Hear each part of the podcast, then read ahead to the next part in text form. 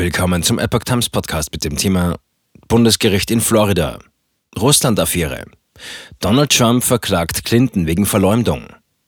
Ein Artikel von Epoch Times vom 25. März 2022. Ex-US-Präsident Donald Trump hat seine einstige Kontrahentin Hillary Clinton und weitere Politiker der Demokratischen Partei wegen Verleumdung im Zusammenhang mit der sogenannten Russland-Affäre verklagt.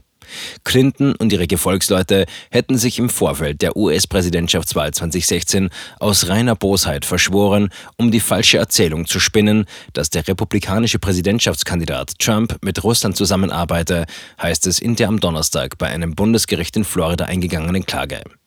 Um ihre Intrige zu untermauern, hätten Clinton und ihre Unterstützer Beweise gefälscht, die Strafverfolgungsbehörden betrogen und ihren Zugang zu hochsensiblen Datenbanken ausgenutzt, heißt es in der Klage weiter.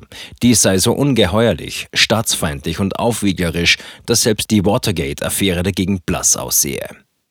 Neben Clinton, die in der Präsidentschaftswahl 2016 gegen Trump angetreten war, werden in dem Dokument auch Clintons damaliger Wahlkampfmanager John Podesta und der frühere FBI-Chef James Comey als Beschuldigte aufgeführt. Daneben auch die am Wahlkampf der Demokraten beteiligte Anwaltskanzlei Perkins Coie und die Firma Fusion GPS. Zudem wird der frühere britische Geheimagent Christopher Steele genannt, der vor der Präsidentschaftswahl 2016 ein Dossier angelegt hatte, von dem es hieß, dass es kompromittierende Informationen über Trump enthalte.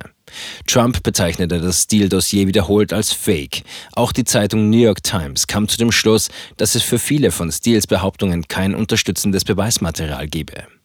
Trump fordert eine Verhandlung zu seinen Vorwürfen vor einem geschworenen Gericht. Zudem verlangt er Schadenersatz in Höhe von mindestens 72 Millionen Dollar. Die sogenannte Russland-Affäre war Gegenstand einer ausführlichen Untersuchung des damaligen Sonderbeauftragten Robert Mueller. Dabei ging es um die Frage, ob Trump und sein Wahlkampfteam mit Russland zusammenarbeiteten, um die Wahl 2016 zu beeinflussen. In dem Mueller-Bericht werden mehrere Treffen zwischen Trump-Vertrauten mit Russen genannt. Beweise für illegale Absprachen von Trumps Wahlkampfteam mit Russland brachte der Bericht jedoch nicht ins Licht. Trump erklärte sich nach der Veröffentlichung des Mueller-Berichts deshalb für vollständig entlastet.